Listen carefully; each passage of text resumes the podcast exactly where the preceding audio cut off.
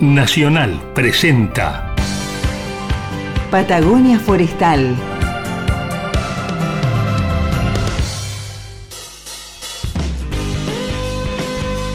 Patagonia Forestal, un espacio de encuentro y diálogo para compartir saberes y miradas. Un territorio de ideas, proyectos con visión de futuro. Patagonia Forestal. Un lugar para sentir la investigación, innovación y el desarrollo. Patagonia Forestal, un programa del CIEFAP.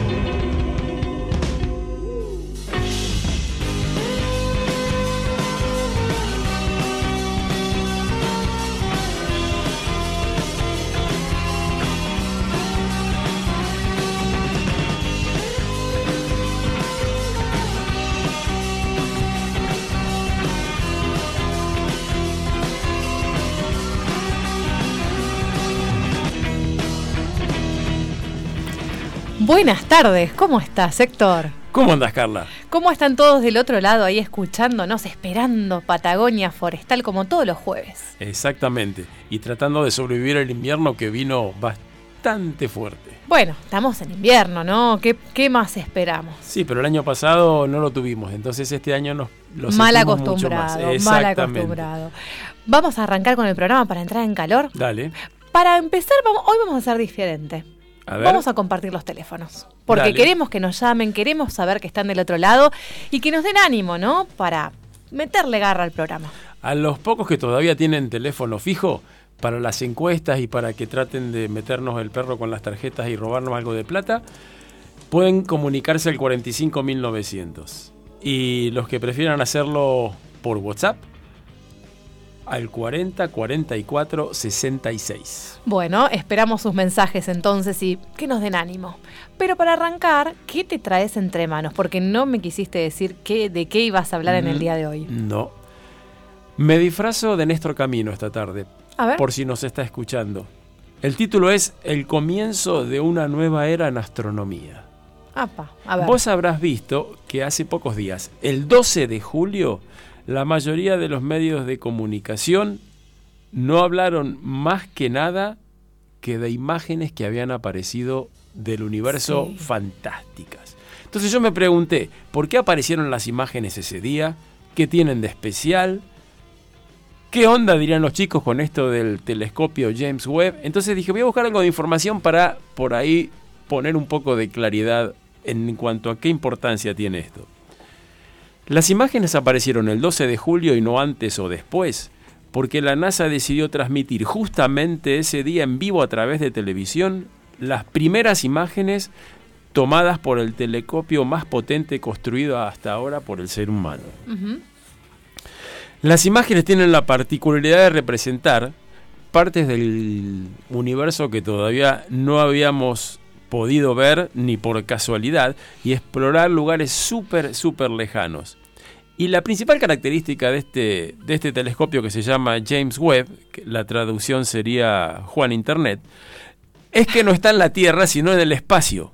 Por lo tanto, nos, le permite tener una visión mucho más clara de- del universo, porque nosotros sabemos que los telescopios terrestres les afecta la luz, por eso que los ponen en, en lugares inhóspitos, desérticos, con poca humedad, poca Sí. nubosidad, para poder tener la mayor cantidad de horas posibles de uso en las noches, ¿no?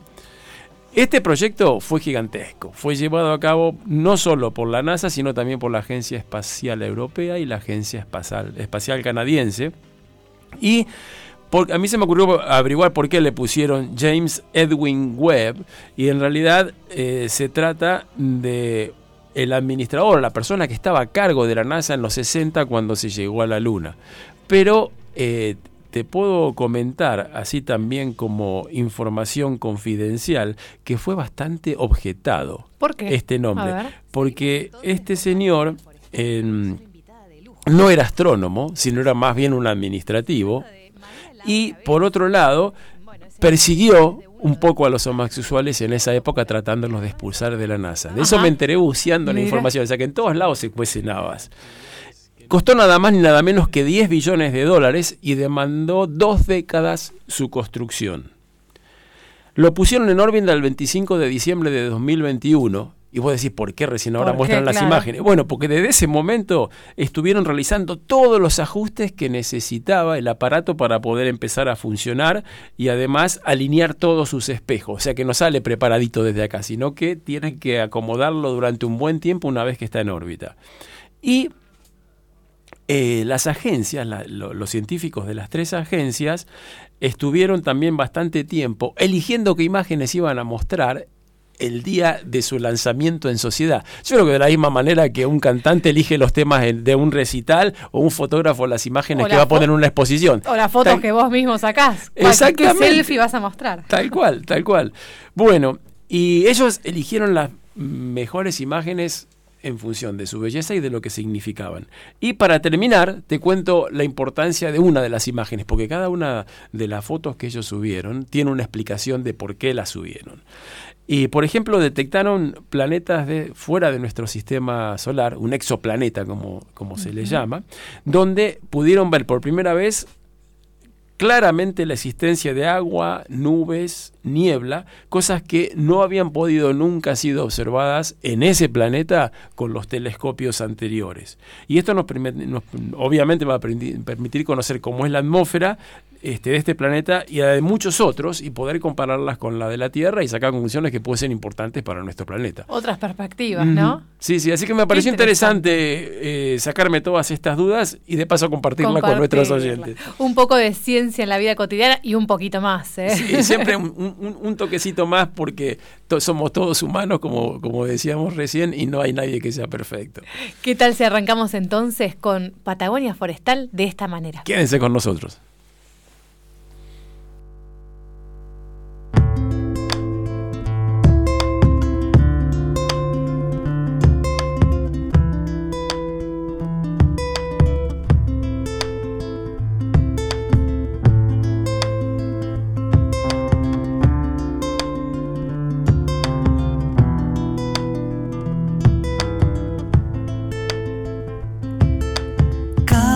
Que paso por Aguada, mi corazón se prepara para empezar a vivir. Un instante de naturaleza, recordando los lugares donde anduvo mi sentir. El poblado de Aguada Cecilio ya no esperan pasajeros junto a las vías del tren. El viajero que no te conoce, con desdén mira de arriba de la ruta 23.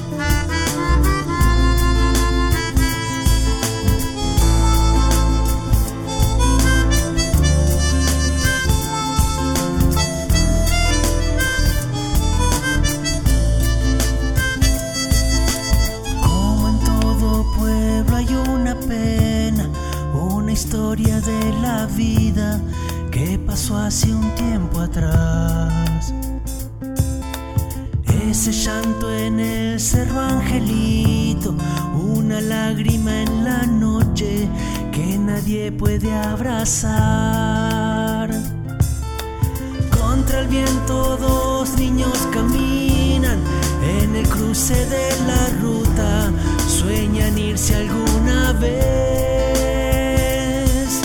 y recordarán viviendo lejos el sombrerito amarillo del cerrito del ayer.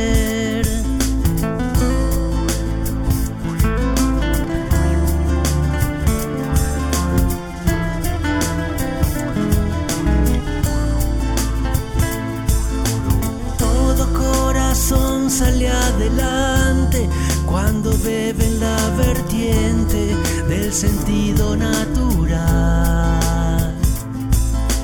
En la parsimonia de mi gente, tal vez algún día encuentres en el mundo tu lugar.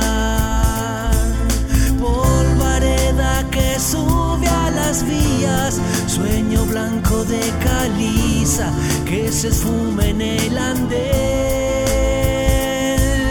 En el socavón de las canteras veo morir a la tierra y a sus restos en un tren.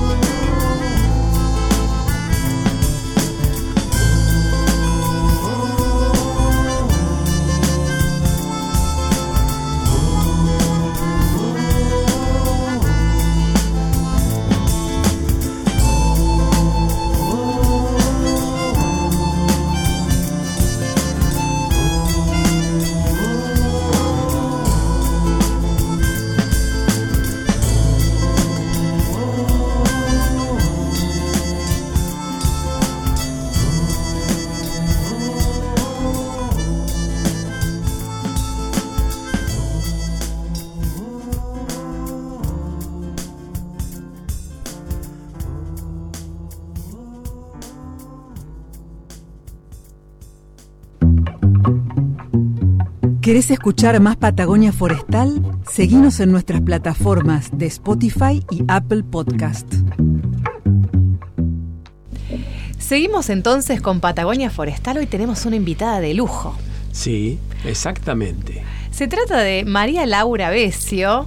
Bueno, ese nombre más de uno lo debe conocer, ¿no? Porque es muy popular, porque además de trabajar en el CIEFAP, es una mujer muy activa. Sí, tiene un montón de actividades que no tienen que ver directamente con lo forestal, con la extensión y bueno, siempre nos ha contado todas las, las cosas que hace.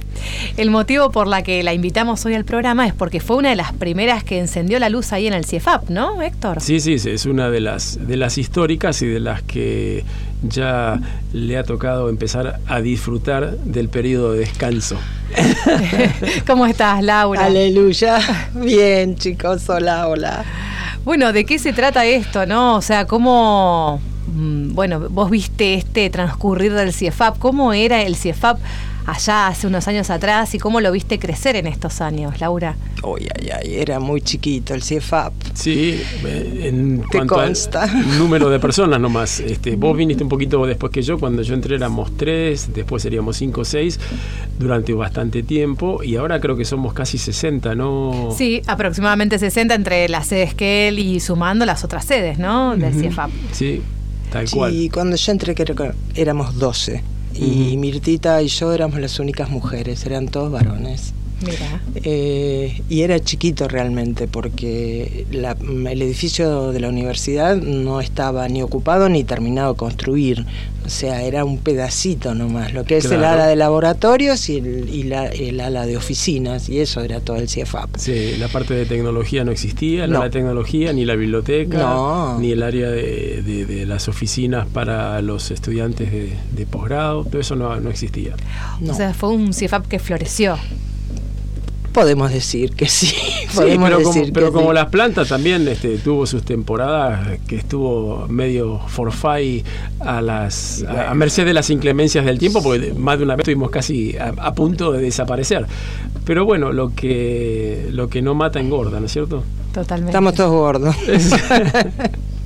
Laura, en estos años, bueno, algunas actividades que recuerdes has hecho de todo. Sí, Yo prender te- la luz, como bien dijiste, era la que prendía la luz, porque era la que llegaba primero cuando estaba todo oscuro y había búhos y vacas y liebres y no tenía portada sobre la ruta, entonces Claro. yo tomaba el colectivo, yo vivo en Trevelin, tomaba el colectivo y el colectivero no sabía dónde parar, entonces a veces me dejaba por donde está Diarco, un kilómetro más adelante o antes, Claro. porque además si había niebla no se veía dónde estábamos, era toda una aventura. Y sí, llegaba primero y prendía las luces, prendía la radio, me hacía el mate con las lauchitas que andaban por la cocina. Era todo, era todo muy, muy lindo, muy lindo. muy Y lindo. en el transcurrir de los años, bueno, fuiste acompañando el hacer de, de la ciencia, la tecnología, Sí. de acá de los compañeros. No estoy con dos históricos para la audiencia que nos está escuchando. Somos los históricos. Sí, sí, pero hoy, hoy este, ella es la protagonista. ¿Cómo fue, cómo fue Me ese, jubilé, me jubilé, claro. cómo fue ese acompañamiento, Laura, en algún tema que recuerdes, no? Y yo empecé en administración. Yo Claro. era- Empecé Ujú. en administración. Eh, hay una anécdota que ya les he contado, que a mí me dicen Malau, y el Malau, que ahora me llama todo el mundo Malau, me lo pusieron en el CIEFAP. claro, mira vos. Pero por esto de que teníamos el Word 5 usábamos, no existía Windows. Claro. Teníamos el Word 5 que funcionaba con bajo DOS y los archivos no podían tener más de 8 letras. Entonces a mi carpeta le puse Malaura. Y bueno, y después quedó Malau y ahora se ha popularizado y Malau es más popular que María Que Laura. María Laura, tal cual. qué sé yo, tantas cosas me acuerdo, tantas cosas chiquitas, cotidianas, un teléfono, un solo teléfono que estaba en el hall de entrada y El ustedes hacían cola para hablar por teléfono. El se ponían en fila. 3948, sí. 3948. El clásico. Exactamente. Sí, sí, exactamente. Sí. Y em, este, yo me acuerdo también que eh, vos, como tenías, por primero estabas en la parte de administración, pero después estabas más en la parte de extensión y ese tipo de cosas, tenías relación prácticamente con todos nosotros. En las dos áreas. Sí, o sea que nos conocés bastante, Sí, la- un tanto lo bueno como lo malo. No, y en administración estuve mucho tiempo, porque era secretaria del director, pero era secretaria del centro también. Claro, Entonces era sí. medio la secretaria de todos. De todo, De todos. Eh, Traductora, después- ¿eh? traductora. Claro, y a partir de mi traductorado y de mi obsesión por la ortografía, eh, cuando me daban notas para hacer, para mandar, yo le decía, ay no, pero mira acá, esto se escribe Mejor así. me parece que lo pongas de esta manera, le decían. Claro, entonces también empezó mi fama de correctora, así, pero por porque soy una obsesiva y porque y había algunos que escribían bastante mal, te voy a decir. este, pero bueno, así que así empecé y después eh, hice psicología social y cuando me recibí de psicóloga social pasé a trabajar en el área de extensión. Eh, y ahí sí empecé a trabajar con grupos y, pero seguí interactuando con todos. Sí, sí. Así fue. Y sufría como, como sufrís, Carla, vos para que te demos bolilla. y los investigadores a, a dedicarle un ratito a lo que es la, la extensión, la difusión, etcétera. Después se etcétera. entusiasman, eso es cierto, ¿no? Al principio Les gusta. les, termina gusta. gustando. Sí. Se hacen los interesantes, bueno, nos hacemos los interesantes. No, pero había algunos que por ahí les costaba más bajar a tierra los contenidos, Ah, ¿no? sí. a un lenguaje más, Más llano. De a pie, sí. Claro. Entonces, Laura, y has trabajado el tema de educación en los Sí. últimos años. Sí, eso fue maravilloso. ¿Cómo fue esa experiencia de científicos van a la escuela? Científicos van a la escuela fue un programa que lanzó Nación para todo el país que consistía básicamente en que tres investigadores eh, visitaran tres escuelas en tres oportunidades. Y a mí me llaman de la dirección y me dicen, mira, está esto, ¿te querés hacer cargo? Yo no tenía ni idea. Dije sí, pero de arriesgada. Pero fue lo, creo que lo más importante que hice, que fue formar un equipo. Eh, Ah, que- convocar. Convocar un equipo y un equipo maravilloso de dos mujeres maravillosas que saben un montón y de las que aprendí muchísimo. Y entonces reformulamos el programa, lo presentamos a la provincia, nos lo aceptaron y ahí está. Y el año pasado cumplió 10 años. Eso te iba a decir, lleva bastante Diez tiempo ya. años. 10 años, sí. Sí. Una experiencia increíble. Lo que he aprendido, lo que he aprendido con los chicos, con las docentes, de las escuelas, las realidades de las escuelas, de cómo se enseña la ciencia, de cómo proponemos nosotros que se enseñe. Eh, no, fue increíble. Y de la interacción con compañeros, ¿no? Como investigadores. Se sumó, se sumaron todos nuestros compañeros de CIEFAP y, la, y los investigadores de la universidad y de otros centros. O sea, porque por ahí está, teníamos que trabajar una temática que no era forestal y, y nada, convocábamos, qué sé yo, entomología, la llamábamos a Susana Risuto y de ciencias biológicas y, y- y venía y nadie cobraba un peso. Nos hemos llevado por toda la comarca con- a pasear, a visitar escuelas chiquitas. Lo que es la escuela de Leleque, por ejemplo, que es una casa con dos habitaciones, con olor a pan caliente. No, no, es increíble, increíble. Qué Hemos bueno. estado en escuelas grandes también, por supuesto. Laura, y de esta, justamente de esta interacción, ¿no? De estas escuelas que estás describiendo, bueno, de distintos perfiles y de esa um, interacción con la ciencia. ¿Recuerdas alguna anécdota o, o algún concepto para compartir, para cerrar este primer bloque y darles la bienvenida a dos investigadoras muy jóvenes Ah, para bien. seguir conversando? Anécdotas, sí, hay un montón, pero hay una que yo no me olvido más. Estábamos viendo eh, en la escuela 96 del día escolar eh, el Maitén, el Arrayán, el Arrayán. Los chicos habían decidido estudiar el Arrayán. Ajá. Eh, una maestra muy proactiva, Susana, una genia. Eh, bueno, trabajaron con nosotros el proyecto, cómo lo armaron. y eh, hicieron una, una investigación de qué era, cuál era la mejor forma de reproducir el arrayán por semilla. Sí. Entonces pusieron semillas enteras, semillas machacadas y semillas peladas, ¿no? Y le dieron la misma cantidad de agua, de luz, de tiempo y llegaron a la conclusión de que las semillas aplastadas eran las que primero y mejor brotaban. Pero lo loco fue que después, en el vivero de CIEFAP, empezaron a, a reproducir a Rayán con semilla aplastada, como salió Qué interesante. Del, del trabajo de los chicos de la escuela primaria. Mira Bueno. qué bueno, Así que sí. fue- Un ida y vuelta muy interesante, Sí. muy interesante. Sí. Quédate un ratito más porque le vamos a dar la bienvenida en unos minutos a Lucila Bertotti, la ambientóloga. Lucila Bertotti, Sí, así se define. Ambientóloga. Sí, Ahora sí, sí, vamos sí, a conversar con ella. Qué y bien. a la bióloga Brenda Lucena. Quédense, en un ratito volvemos. Seguinos en www.ciefap.org.ar y en nuestras redes sociales.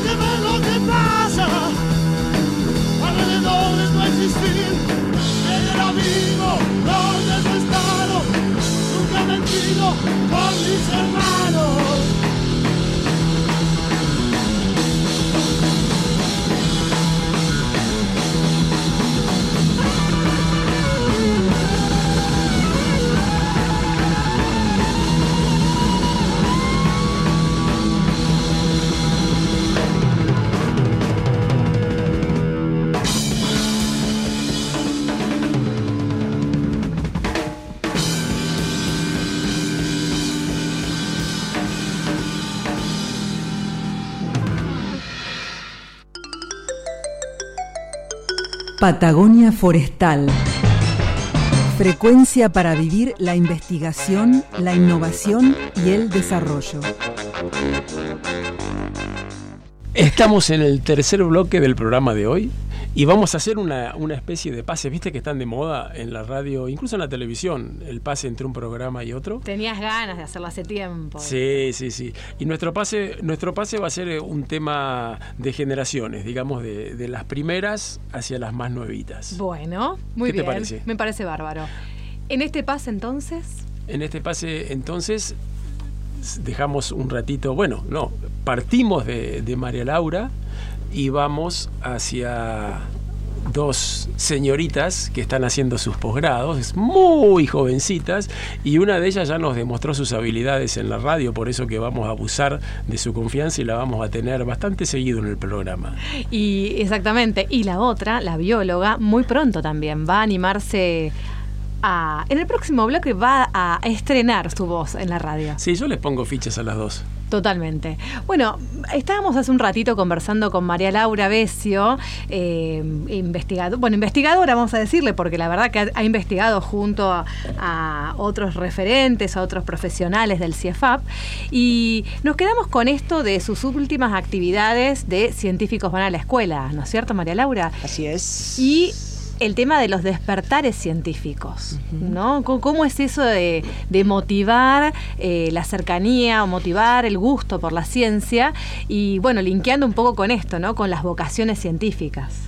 Bien. ¿Qué sé yo? Mira, cuando nosotros hicimos el, el- la vuelta de rosca que le dimos al programa de Nación, eh, nos propusimos primero desmitificar la imagen del científico como un ser alienado, alejado de la realidad. O sea, los científicos no son este, Einstein, no tienen los pelos parados, los anteojos cola de botella, ni ninguna cosa de esa. Este, son- Algunos nomás. Sí, hay otros pelados también, no, pero en, en serio, ¿cuál es? Si vos le- lo primero que hacíamos era le decíamos a los chicos, dibujen un científico y siempre los hacían con cosas explotando, Claro. en laboratorios, varones, con guardapolvo, con anteojos y los pelos parados. Sí, el tipo doctor Neurus. Bueno, Lo que históricamente se transmitió, ¿no? En las Sí, series, en cual. los libros. Claro. Entonces, para los chicos y las nenas de las escuelas, cuando sabían que iban a recibir a un científico, les generaba toda una cosquilla y una curiosidad impresionante. Mm. Pobres, porque cuando llegaba el científico, Y esto la es, decían, y científica, esto es. decía, pero esta es una mujer cualquiera. Puede ser la vecina. Y acá justamente tenemos, Mira. no tienen ni los pelos parados, ni los anteojos, eh, Lucila y Brenda. Bueno, ¿ustedes cómo ven esto, no? ¿Cómo se identifican o cómo piensan que la sociedad las visualiza? Eh, buenas, ¿cómo andan? ¿Todo bien? Bien. Cuando yo estaba estudiando la carrera, eh, tenía un preconcepto de lo que era ser becario doctoral, o lo que era hacer un doctorado, o hacer investigación, o, o meterse dentro de la ciencia. Y la verdad es que también tenía ese preconcepto de guardapolvo, de hacer investigación dentro de un laboratorio, mirando en un micros- microscopio. Te venía esa, como esa, esa concepción de lo que era ser científico. Y cuando se dio la posibilidad de estudiar lo que estoy estudiando, que es vallas patagónicas, manejo y cultivo, eh, me di cuenta de que, de que no, de que la verdad que se puede trabajar mucho más cercano a por ahí los, los productores, los pobladores, en, en lo que es la gestión del territorio. Y, bueno, creo que eso es una de las cosas que más me gustó de hacer lo que estoy haciendo. Brenda, y en tu despertar científico, ¿cómo fue que elegiste ser bióloga? Bueno, buenas tardes primero a todas y a todos. Eh, bueno, yo estudié en, una, en un colegio secundario orientado a físico-matemático, así que más o menos siempre estuve relacionada con parte de la ciencia. Y mm, cuando elegí la carrera, si bien no tenía claro todavía que quería hacer eh, investigación, eh, cuando me puse en contacto con Mica, que es mi directora, Mica Pescuma, eh, el tema que me propuso me encantó y bueno, después vamos a contar un poquito de qué se trata, pero también llegar a la gente de, de una forma en que puedan aprovechar lo que nosotros investigamos eh, me atrapó por ese lado más que nada. Vamos a hacer algo innovador, muy bien. Algo innovador, ya que hicimos esto del pase. ¿Qué tal si María Laura les hace una pregunta a nuestras invitadas? ¿Qué se te ocurre? Así como con científicos van a la escuela, algo que te gustaría preguntarle a las chicas. Sí, sin filtro, ¿eh? ¿Cómo salió, cómo eligieron el tema de investigación? Bueno, yo, eh, Lucila, no lo. No es que lo. Lo elegí, fue más bien una casualidad. Encontré eh, la petición por medio de, de una solicitud de Facebook. Me metí en un grupo de Facebook y encontré que desde el CIEFAP estaban buscando un becario doctoral. Eh, le mandé un mail a, esa persona y esa persona me dijo, mira, tu perfil no, no va por este lado, pero sí va por el tema de la agroecología, te voy a contactar con Florencia Orreta Vizcaya, que es mi directora, que ella está trabajando en agroecología y, y por ahí tu perfil encaja mejor. Y cuando ella me, me envió un mail para contarme de lo que estaban trabajando, eh, la verdad que me encantó. Me encantó cómo mezcló con este tema de investigación, agroecología, alimentación saludable, eh, restauración y desarrollo eh, rural, digamos. Y bueno, eso fue lo que más me gustó. Mirá vos el Facebook. Eh, ¿Pero eso era un Facebook particular o el institucional? No, en Facebook es, eh, hay un grupo que se llama Becarios Conicet, Becariex Conicet, que, mm, que ahí publican todas las solicitudes y todos los llamados eh, que hay. Es un grupo nacional. Es un grupo de Facebook abierto para toda la gente que quiera postularse a becas. A partir de una solicitud del CIEFAP, una convocatoria. Sí, una convocatoria, sí, sí. Creo que fue una captura de pantalla de un mail donde estaban buscando y vos. fue que encontré eso. ¿Y Brenda? Bueno, por mi parte, yo eh, estudié en la universidad de acá, entonces tenía contacto Mm. con el CIEFAP. Eh, estuve trabajando ahí, em, contratada por un par de meses y ya quedé como medio em, eh, Relacionada. relacionada. Después eh, llegó Mica eh, Pescuma, estaban buscando un una becaria, un becario, eh, y también me llegó la data por los chicos que trabajan ahí, que son amigos míos, y mm, también me contacté, me contacté con ellos, tuvimos una entrevista y enseguida decidimos postular a beca, que por suerte salió, así que bueno. Muy interesante. Muy bien. Mucha, Mi- mucho mi- entusiasmo hay acá, sí, ¿eh? sí, Mica Pescumba me suena a una, a una cantante. Es, es un nombre muy lindo. Sí, Me- me- podría ser un nombre artístico de alguien que esté de moda en este momento. pero es una investigadora, una conductora. Ahora vamos a hablar un poquito más de. que Bueno, no sé si cantará Mica Pescuma, ya algún Nunca día la vamos a traer. Bueno, ¿qué les parece entonces si hacemos una pausa? Gracias Laura por venir hasta la radio y vamos a seguir conversando, quédate a escuchar, eh, conversando sobre los temas que están trabajando la ambientóloga Lucila Bertotti y la bióloga Brenda, Brenda. Lucena. Quédense, ya volvemos.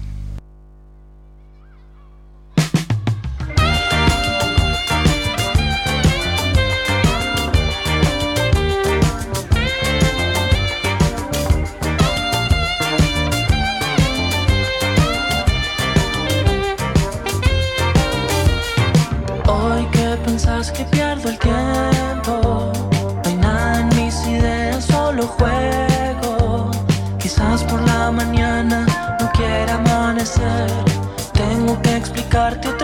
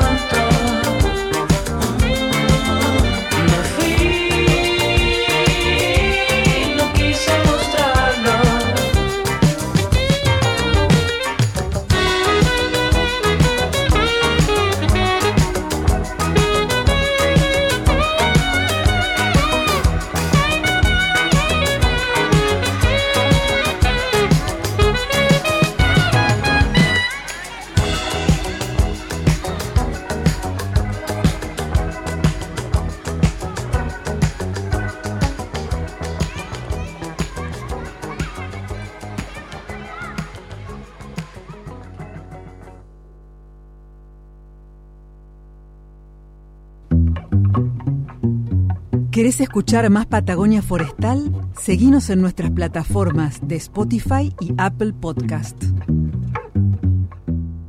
Después de esta súper introducción del programa y de recuerdos, ¿no? Y de saber, bueno, cómo es ese, ese pasaje del mundo científico a- Ese, el CIEFAP de ayer, de hoy y de siempre, y de podríamos siempre, tal cual, qué lindo. Vamos a conversar con nuestras invitadas, la licenciada en Ciencias Ambientales o ambientóloga Lucila Bertotti y la licenciada en Biología Brenda Lucena. Eh, bueno, que son eh, integrantes, son becarias, do- eh, doctorales, ¿no? Del área de planificación y usos múltiples, ¿no. Yo soy de ecología, de Ecología. los sistemas terrestres. Y yo de fitopatología y microbiología aplicada. Ni- ni- o sea, no, no, le, no le acerté al área. No, no. Bien, vamos a entrar un poco en calor sobre la temática que algo adelantaron eh, en el bloque anterior. Bueno, que, que tiene que ver con el tema de la alimentación saludable, ¿no? Eh, hablemos un poquito, bueno, que, para repasar, porque en programas anteriores ya habíamos hablado el año pasado sobre la agroecología. Bueno, ¿qué significa? ¿Qué- ¿Por qué se está revalorizando tanto este término en los últimos tiempos, Lucila? Bueno, ¿cómo estás? Buenas Bien. tardes. Eh, tema de agroecología es un concepto muy amplio. Eh, en general se lo conoce como la ciencia que estudia los agroecosistemas. Eh, yo justo lo estoy estudiando con lo que sería eh, la producción de frutos nativos, lo cual tiene como una mezcla muy interesante entre lo que sería la restauración ecológica y la producción de alimentos. Así que, bueno, es una cuestión que está buenísima. Y retomando este tema de la, de la agroecología, de la ciencia que estudia los agroecosistemas, empezó a ponerse en valor por una cuestión de que hay una crisis alimentaria a nivel mundial en donde más de... Yo tengo el machete acá. Está muy bien. Sí, sí, sí. O sea, 820 millones de personas pasando hambre y mm, hay detrás de eso un modelo que prometió hace mucho tiempo alimentar al mundo y no solo no lo está haciendo, sino que mm, está mal alimentando a la gente, ¿no? Como una autora que, una autora que conozco que se llama Patricia Aguirre dice, eh, los alimentos de hoy en día son muy buenos para vender, pero muy malos para comer. Y esto, sí, Sí, sí. Eh, lo que vos decís es, es un número importante porque es más o menos un 10% de la población mundial, que anda entre 8 y 9 mil millones. Así que 10% es un montón. Sí, no solo eso, sino que la alimentación, eh, a lo que sería a nivel global, está muy desequilibrada en términos de producción y en términos de acceso, de accesibilidad, ¿no? Otro, acá, otro de los machetes, me está diciendo que según un informe del e-Atlance Report que se hizo en el 2019, que juntó a muchos científicos que trataron el tema de la alimentación y plantearon límites eh, tanto sostenibles, tanto para la sociedad, digamos, como para la salud de las personas, como para la salud de los ecosistemas, planteaban que a nivel mundial se está produciendo un 288% más de carne de lo que el planeta necesita para sostenerse y de lo que la población necesita para sostenerse. Y a su vez un 293% más de lo que sería alimentos almidonados, como las papas y las, digamos, todo lo que sería los rizomas. O sea, está desequilibrado Desequilibradísimo. la fórmula alimentaria. Exactamente, y esto a nivel global se redistribuye. Por ejemplo, en Estados Unidos la producción de carne supera casi el 600%. A lo necesario. Claro, ¿por qué? Porque eso es una cuestión más de mercantilización de la alimentación. Totalmente, porque sí, porque los restaurantes y digamos, este, la gente de- que tiene recursos paga un montón por la carne, entonces es buen negocio este, producirla. Sí, digamos. no solo eso, sino que también en los países eh, más desarrollados eh, quizá tengan una, un hiperconsumo de calórica, calórico, se le dice. Sí. Son países que eh, tienden a consumir en exceso y a desperdiciar mucho. Entonces la alimentación que, que se produce ahí es en exceso de calorías y de grasas. Sí, igual donde se come, se come mal también, ¿no? Es eso, que- Exactamente. pero es otro tema, digamos. Es Sí, otro tema. Claro. Lucila, y me, me viene el término soberanía alimentaria, ¿no? Me, aparece debajo de todos estos datos que estás compartiendo. Eh, ¿Qué es la soberanía alimentaria y cómo atraviesa esta temática? Bueno, hay un montón de definiciones de lo que es la soberanía alimentaria. La que a mí más me gusta es eh, la capacidad que tienen los pueblos de poder decidir cómo y qué comer y cómo, bueno, cómo producirlo y qué tipo de alimentos. eh, y bueno, digamos, también tendiendo a que sean sistemas más solidarios, resilientes, justos y accesibles. Para eso también hay que conocer, ¿no? Lo- los recursos que, que cada pueblo tiene. Exactamente, conocer también eh, todos los, o sea, revalorizar todas las, al- toda la alimentación ancestral, todos los conocimientos ancestrales. Ujú. Y justamente los productos forestales no madereros, que acá Brenda está explorando, y vos también, porque creo que es un tema que las une, eh, son un- una punta ¿no? del ovillo para, para encontrar o revalorizar ciertos recursos.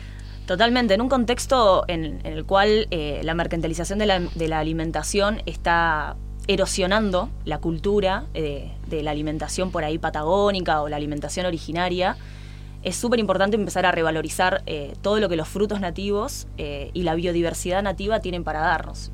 ¿Cuáles son los grandes desafíos entonces que como sociedades tenemos para enfrentar est- esta temática, esta problemática ¿no? a nivel global?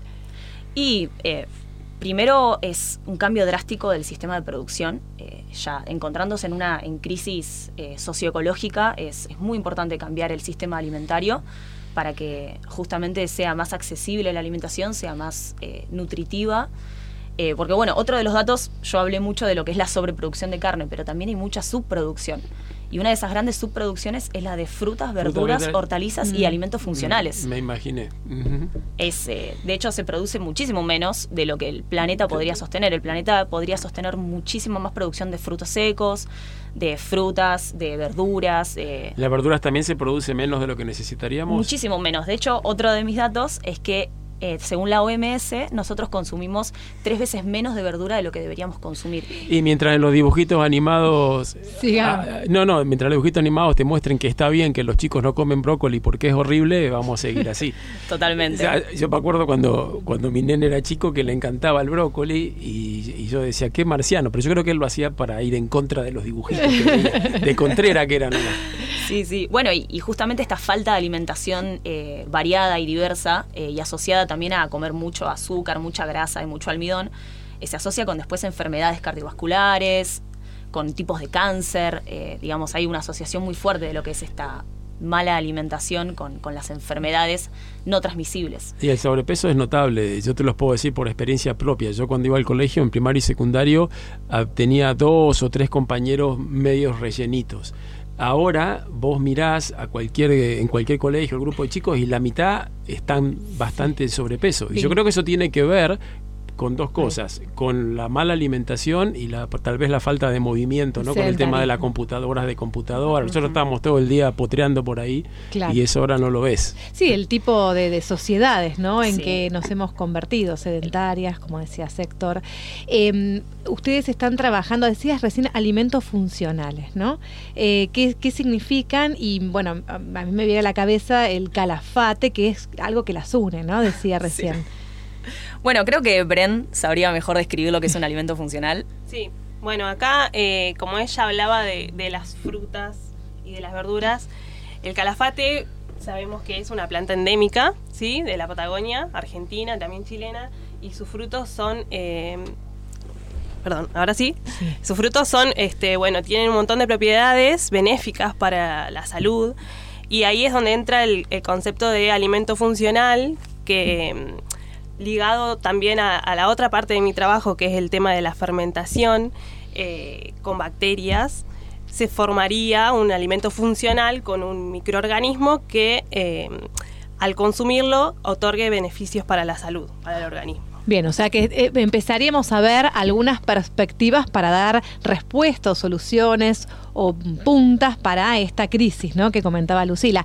Contanos de tu... Sí. A mí yo tengo una duda porque uno está acostumbrado al tema de las fermentaciones, más con, con los hongos, las levaduras de las bebidas alcohólicas, el yogur, el kefir, pero vos dijiste bacterias, bacterias eh, con el calafate, no, no, ¿cómo es la historia? Contame un cachito más porque yo me quedé pedaleando. Bueno, las bacterias son microorganismos, sí, que tienen capacidades fermentativas. De hecho, se, se utilizan para formular queso, yogures y demás. Eh, y en este caso nosotros lo que mm, vamos a hacer es aislar bac- bacterias del eh, propio fruto del calafate, ¿sí? ¿Y para obtener qué? Para obtener un jugo fermentado. Ah, ok, sería un De jugo. calafate. Ajá, y las bacterias, por ejemplo, ¿qué diferencia tendría con hacer un jugo sin bacterias que también sea rico? Lo, lo que le hace las bacterias es aumentarle o potenciar todas las propiedades ya que tiene el propio calafate. como Más sabor. Le- en realidad lo que hace es eh, potenciar todos los... El poder antioxidante. El poder antioxidante. O sea que si yo tomo eso no envejezco más, no, Nunca más. no me Es un no sigo sumando canas ni No, nada, no, ni se me cae el pelo. Al contrario. Una cosa que podría rescatar es que el calafate posee una capacidad antioxidante tres o cuatro veces mayor que el arándano, Claro. que es el alimento que más se conoce. Más popular, claro. Más popular, claro. Ah, claro, a Y- nivel y este mundial, calafate cuando- lo supera a- ampliamente, unas cuatro veces más. Eh, Claro, justamente bastante grande. les iba a preguntar, ¿se saben todas las propiedades que tiene el calafate o están también trabajando en poder determinar qué- Nuevas. qué- nuevas? Sí, ya se conoce el- su alta capacidad antioxidante, como acaba de decir Luli, antiinflamatoria, vasodilatadora, relacionada con un montón de otras enfermedades también para prevenir Por eso cáncer. que, lo que, que el que come calafate vuelve, porque no se mueren nunca. Hay gente de Exacto. 400, 500 años de edad que ha vuelto a la Patagonia. Todo se va uniendo. todo se va uniendo. sí. Totalmente. Bueno, y hace poco estaba leyendo que las raíces que también contienen berberina son antisépticas, con lo cual también podría ser usado para la cosmética natural. Y se usa Se para usa. la cosmética natural. Que son Sí. verdes, ¿no? Son amarillas. Amarillas, digo. ¿verdad? Amarillas, sí, sí, son re lindo el color, sí. sí. Em, Es un, es un fruto que tiene un potencial para explotar eh, altísimo, digamos. Y ustedes entonces están investigando, bueno, a ver qué, qué- en qué cantidad o qué cuánta potencia tiene el calafate Nick, el, el de aquí. Yo particularmente el calafate, pero con la adición de las bacterias, de las digamos. bacterias. Las bacterias lácticas. Las bacterias lácticas, exacto. Y yo, bueno, en realidad eh, estoy más por, por el detrás, digamos, por lo que es la producción. eh, por un lado, la domesticación de la planta. Claro, para Poder- cultivarla.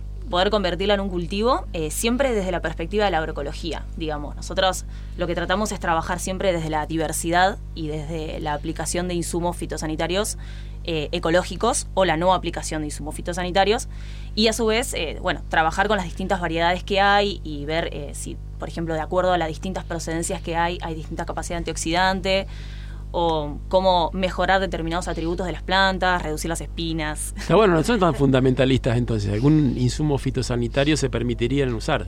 ¿Y qué, Sí. qué tipos serían, por ejemplo, de insumos en ese caso? ¿Tenés idea? O... Y bueno, por ejemplo, ahora eh, en el vivero estamos utilizando aceites minerales para lo que es el control del pulgón, que es una de las principales plagas que ataca el calafate. Perfecto, sí, sí, sí. Otra de esas es la roya, que todavía por suerte no, no estamos teniendo problemas de roya, pero sabemos que hay un, un hongo que Un ataca hongo, el calafate, que de todas formas es, digamos, una un mutualismo natural, ¿no?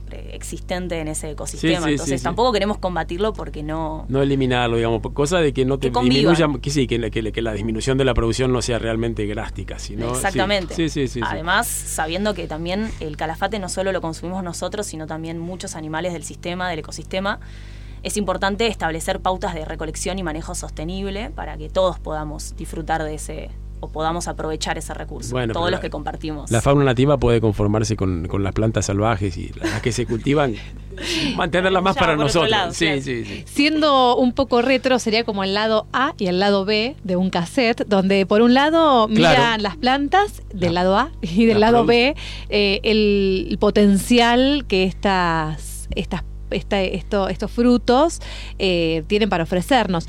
Todo investigador tiene, Brenda, una hipótesis. ¿Cuál es tu hipótesis de trabajo? Bueno, nosotros sabemos, como veníamos contando, que el calafate tiene propiedades antioxidantes altas, digamos. Y también sabemos que las bacterias son capaces, este, o sea, poseen enzimas que son capaces de poner a disposición ciertos compuestos que el calafate propio lo tiene, pero no están tan biodisponibles. Entonces, estas bacterias lo que hacen es como romper eh, estos enlaces en los compuestos y, para que los tengamos más biodisponibles y que nuestro organismo los, los pueda asimilar, digamos. ¿Esto ya se había probado o es No. nuevo? Es, es todo nuevo. Claro, se había probado con otras frutas o con otros, en, en otros contextos, digamos. Claro, hay estudios eh, en el norte, por ejemplo en Cerela, que es el centro de referencia para lactobacilos en Tucumán, que ya ha estado estudiando el tema de las bacterias eh, fermentativas en, no sé, jugos de mango, de maracuyá, de otras frutas. Qué rico. Eh, y bueno, sí, o sea, hay resultados y se sabe que funciona, pero en el calafate es la primera vez que, que se hace. De hecho, bueno, el año pasado arranca, arranqué yo con mi beca y ya aislamos eh, varias cepas, ya ensayamos y probamos. eh, tenemos una candidata que, que está, que está muy buena eh, para probarla después, quizá en, como cultivo iniciador. y, y bueno, ya obtuvimos varios resultados favorables eh, en el jugo fermentado. De hecho, ya estamos próximos a, a sacar un paper que se está por publicar, así que van a poder tener toda la información. Y, y sí, tenemos resultados positivos, ahora tenemos que probar con otras cepas, pero, pero lo bueno es que sí, que se aíslan del propio fruto eh, como autóctonas, digamos, que deberían funcionar mejor en el, en el jugo. Cómo los resultados bueno. ¿no? que se traducen en papers, en definitiva, llegan a la sociedad, ¿no? porque y- van a llegar. Y está muy bien explicado. O sea, a mí me quedó clarísimo que si consumo jugo de calafate, este, no, no se me va a caer más el pelo. Pero si lo consumo una vez que está tratado con bacterias, me va a empezar a crecer pelo donde no tengo. Vos decís que es así. Bueno, vamos a... la vida útil. Y del lado A, eh, digamos, Brenda aisló cepas de Walhaina, que es el lugar en donde nosotros estamos trabajando con las poblaciones silvestres para, a través de la poda, eh, lograr mejores rendimientos en las plantas y sostener la producción a lo largo del tiempo. O sea que son bacterias nativas con las que están trabajando. Sí, Sí, son claro. autóctonas. Ah, buenísimo. Eso no lo, no lo- no- no- no lo habían dicho. Claro, Sí, fuimos, cosechamos en varias partes, eh, bueno, Waljaina, Piedra Parada, por acá por Ah, Esquel. ustedes se eligen lugares cerca. lindos a propósito, me parece, para pasear. ¿Y las que mejor Eh. funcionaron fueron las de Walhaina? Eh, no, no exactamente, Ah. o sea, sí eh, hay varias cepas iguales en todos los sitios. Eh, tenemos que igual todavía hacer tipo un, un ensayo más, pero, pero sí, funcionan y funcionan bien, así que... Brenda, esas cepas eh, las obtienen solo de plantas de calafate salvajes o también de alguna otra especie que piensan que puede funcionar con, por ahora, con el es- calafate. Por ahora solo aislamos de... de calafate. Sí, sí, sí, de calafate. Es la idea del trabajo, digamos, de aislar autóctonas. Sí, sí. Imagino que se deben abrir muchas preguntas y la interacción con sus eh, con su- los investigadores que las van guiando eh, también, ¿no? Como que se abren nuevas perspectivas, ¿no? Sí, sí, Sí, totalmente. De hecho, bueno, una de las cuestiones es después poder, a través del cultivo, empezar a generar también los, los jugos. Claro. Bueno, es lo que se viene. Lo que se viene, exacto. Muchas gracias por compartir con nosotros esta tarde. La verdad, una tarde muy movida. ¿eh? Sí, súper interesante. Gracias. Gracias a ustedes. Gracias a ustedes. En un ratito nomás ya se va acabando este programa, Héctor. Sí, sí, quédense con nosotros, así cerramos una tarde fantástica. Patagonia Forestal. Frecuencia para vivir la investigación, la innovación y el desarrollo.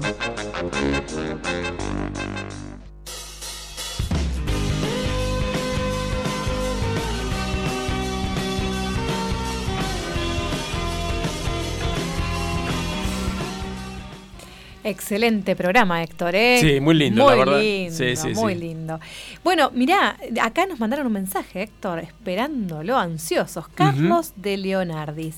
Te pregunta, te pregunta, digo, porque vos vas a poder contestar. un amigo de la casa, Carlos. Totalmente. Me gustaría que hablaran sobre el árbol más antiguo, que según noticias recientes está en la selva valdiviana. Saludos, bueno, Carlos. Sí, eh, aprovechamos a aclarar porque se produjo una confusión a través de la cual por eh, varios medios salió publicado que el laguán, nuestro alerce milenario que está en el Parque Nacional de los Alerces, sería ese árbol más longevo, que no lo es.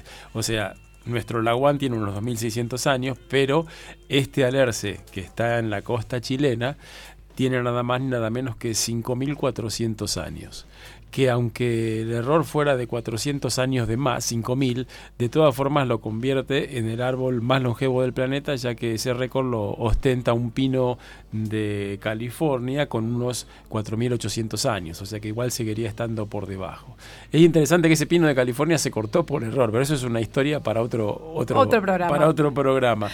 Así que aprovechamos a aclarar, aclarar eso, pero bueno, sí, o sea, por lo menos lo tenemos cerquita a este pino más longevo y eh, lo último que te digo es que a veces es difícil determinar la edad porque en el interior del árbol no podés observar los anillos, que son los que nos marcan los años, porque está podrido el árbol y no tenés la forma de contar. Entonces hay que estimarlo en función de cuántos anillos hay en la parte que sí los podés observar. Pero bueno, esta gente mediante técnicas interesantes y estadística bastante creíble llegó a esa conclusión de que el árbol más longevo del planeta sería un alerce en nuestro país vecino con aproximadamente 5.400 años de edad. Bueno, gracias Carlos por la pregunta y te desafío Héctor, próximo programa, algo sobre dendrocronología. Vamos a Algo ver qué, podemos, qué sale por podemos ese conversar lado. porque es muy interesante. Los dejamos hasta la semana que viene. Gracias por escucharnos y sigan ahí. No nos Sí, abandonen. No, para nada. Aguanten el invierno. El programa no termina. Seguinos en nuestras redes sociales y escucha los podcasts de los programas.